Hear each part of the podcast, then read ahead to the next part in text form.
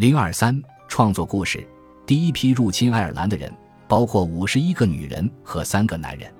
他们都是挪亚本人的直系后代，并且除了一个男人之外，都在大洪水中身亡了。唯一的幸存者名唤芬坦，他有着魔法天赋，于是他将自己变成了一条鲑鱼游过汹涌的洪水。等到水位降下来之后，他再次变形为一只雕，又变成一只鹰，从而飞越逐渐露出水面的陆地，见到洪水退去后的山峦和平原渐渐显现出来。侵略之书，德雷尼一九八九三。神话的一个功能就是为民族的起源提供解释。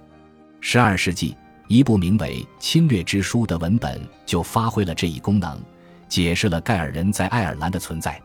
如这部书的标题所示，该书依时间顺序记载了几波关于侵略的历史。其中的第一波是由名叫凯塞尔的女人所领导的。关于凯塞尔七人，我们几乎一无所知，只听闻她是挪亚的孙女。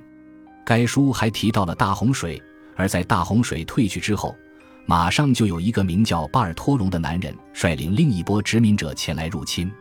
他们随即与佛莫尔族展开了激烈的争斗。后者是一个之前就住在爱尔兰岛上的形容怪异的巨人种族，不过《侵略之书》的中心主题却是叙述被称作达南神族的一群神灵殖民爱尔兰的故事。达南神族曾经是这片土地的统治者，